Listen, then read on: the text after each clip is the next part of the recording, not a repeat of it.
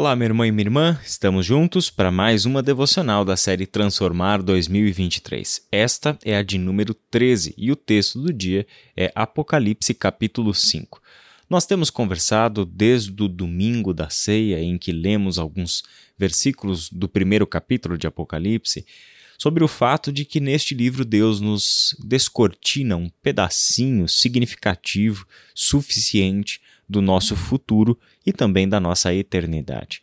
Ele abre as janelas da eternidade para que a gente contemple um pouco do que está por vir, do que ele está fazendo nos bastidores disso que nós chamamos de história, disso que nós conhecemos como a realidade na qual nós estamos vivendo. E ao fazer isso, ele nos mostra a sua glória e o seu plano eterno sendo concretizado. Então, quando chegamos no capítulo 5, é que nós podemos de fato ver com todas as cores, ouvir as vozes, os sons de o que está sendo dito em uma realidade celestial, enquanto nós estamos aqui, vivendo cercados por nossos problemas, por circunstâncias difíceis, por notícias de tragédias, por tantas coisas que estão acontecendo o tempo todo na história.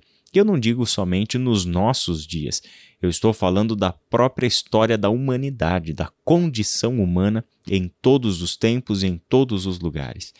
Aqui, João tem uma visão privilegiada e também uma audição privilegiada, porque ele vê e ouve as coisas como elas estão se passando agora na eternidade. Vamos ao capítulo 5 do Apocalipse, então. Então vi na mão direita daquele que está sentado no trono um livro em forma de rolo, escrito em ambos os lados e selado com sete selos. Vi um anjo poderoso proclamando em alta voz: Quem é digno de romper os selos e de abrir o livro? Mas não havia ninguém, nem no céu, nem na terra, nem debaixo da terra, que pudesse abrir o livro ou sequer olhar para ele. Eu chorava muito porque não havia ninguém que fosse digno de abrir o livro e de olhar para ele. Então um dos anciãos me disse: Não chore. Eis que o leão da tribo de Judá, a raiz de Davi, venceu para abrir o livro e os seus sete selos. Depois vi um cordeiro, que parecia ter estado morto, em pé no centro do trono, cercado pelos quatro seres viventes e pelos anciãos ele tinha sete chifres e sete olhos, que são os sete Espíritos de Deus enviados a toda a terra.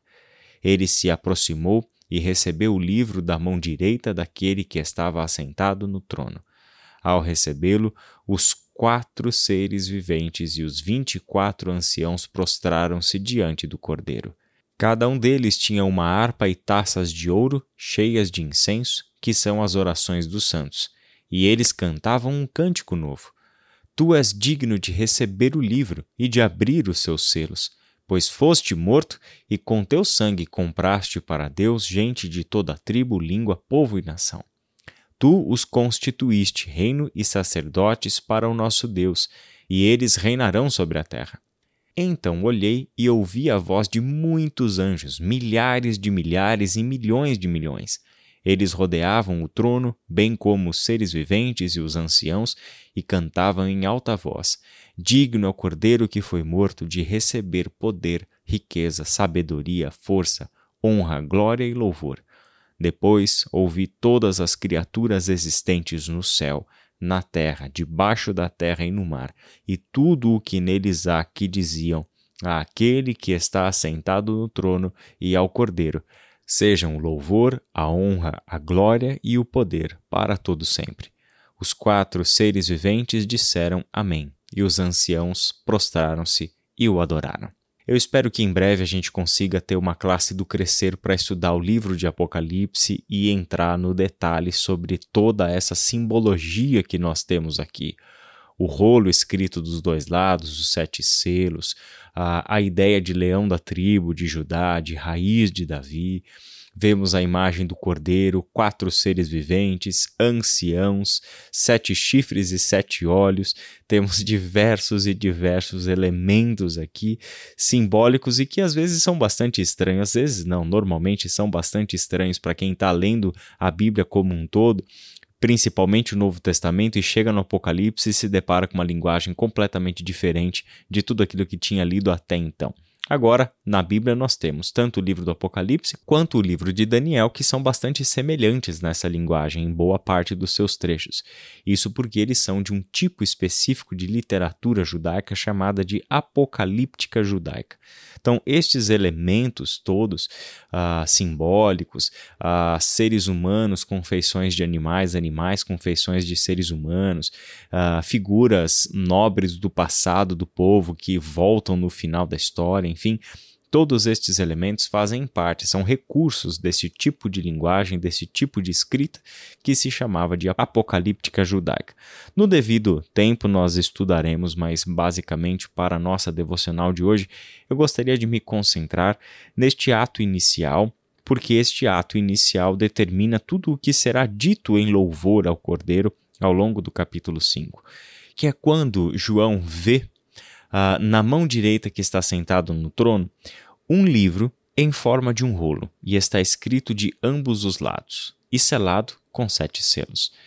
Estar escrito de ambos os lados significa que ele pode ser lido em parte e em parte não pode ser lido. Alguma coisa está ali revelada e já pode ser decifrado o que está escrito, mas a maior parte daquilo que está escrito já não pode ser decifrado por causa que está escrito no outro lado do rolo significa então de uma dificuldade de entender com clareza a mensagem que este livro comunica, até mesmo porque ele não está acessível, ele está selado com sete selos. E a ideia do selo que selava um livro, um documento, enfim, era algo tremendamente importante naquele contexto, porque esse selo não poderia ser violado. Este selo é o que dá autenticidade para aquilo que estava escrito. Logo, selado com sete selos, diz respeito a uma alta confiabilidade que está sendo dado àquele que recebe este livro. Em seguida, ele vê um anjo poderoso proclamando em alta voz, gritando por toda a terra: Quem é digno de romper os selos e de abrir o livro?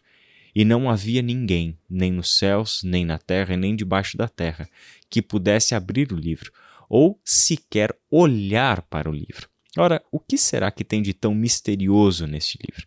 Esse livro nada mais é do que a própria história humana.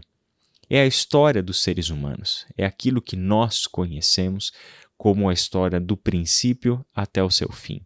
Qual é a verdade por trás dessa história? O que está escrito nessa história de fato? Não havia ninguém que fosse digno de abrir e de romper e de trazer à luz aquilo que estava oculto, de revelar aquilo que verdadeiramente é a história da humanidade. Temos aqui, então, alguém que é digno de abrir o livro. Isso silencia, acalma, aquieta o coração de João que chorava, que lamentava o fato de não haver ninguém digno de abrir o livro ou de olhar para ele, até que este alguém é revelado. E este alguém é o leão da tribo de Judá, a raiz de Davi, aquele que venceu para abrir o livro e os seus sete selos. Jesus Cristo é o leão da tribo de Judá, a raiz de Davi, o cordeiro que esteve morto e que agora está vivo, e este é capaz de nos decifrar a história. É capaz de nos dizer o sentido da história. Por conta de ser este cordeiro que esteve morto e que agora vive, que triunfou e que venceu, ele é adorado.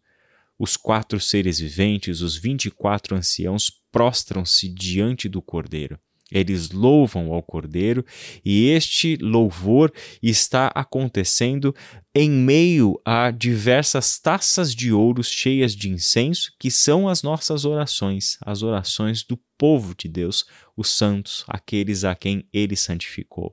E essa oração mostra ao Senhor Jesus Cristo, o Cordeiro de Deus, todo o louvor e toda a adoração que verdadeiramente é digna de honra de louvor ao seu santo e bendito nome, porque ele é digno de receber o livro e de abrir os seus selos. A história está nas suas mãos. Ele é o único em toda a terra capaz de receber este livro e de abrir os seus selos.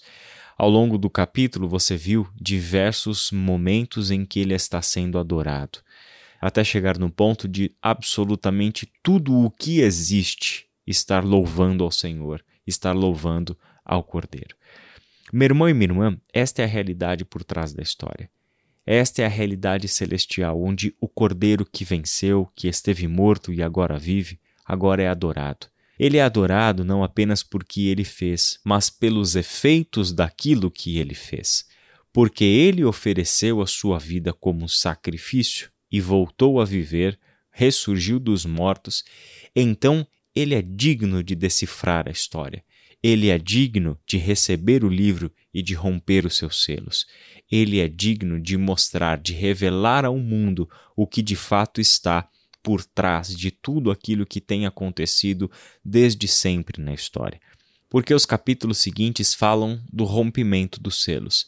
Então, neste capítulo 5 de Apocalipse, nos é fornecida essa imagem poderosa do Cordeiro de Deus, o único que é digno, o único que merece toda a honra e toda a glória pela sua obra e pelos efeitos da sua obra, não apenas na nossa salvação individual, mas por toda a eternidade e por toda a história. Que você se deixe conduzir por essa imagem do Cordeiro exaltado, do Cordeiro sendo adorado, do Cordeiro de Deus que, porque cumpriu a sua missão neste mundo, recebeu um nome que está acima de todo nome e por toda a eternidade será adorado. O Cordeiro que continua a colher os frutos do seu sacrifício e que trazem todo o benefício para todos aqueles que nele colocam a sua confiança, que neles colocam a sua fé e esperança. Que Deus abençoe o seu dia e até amanhã.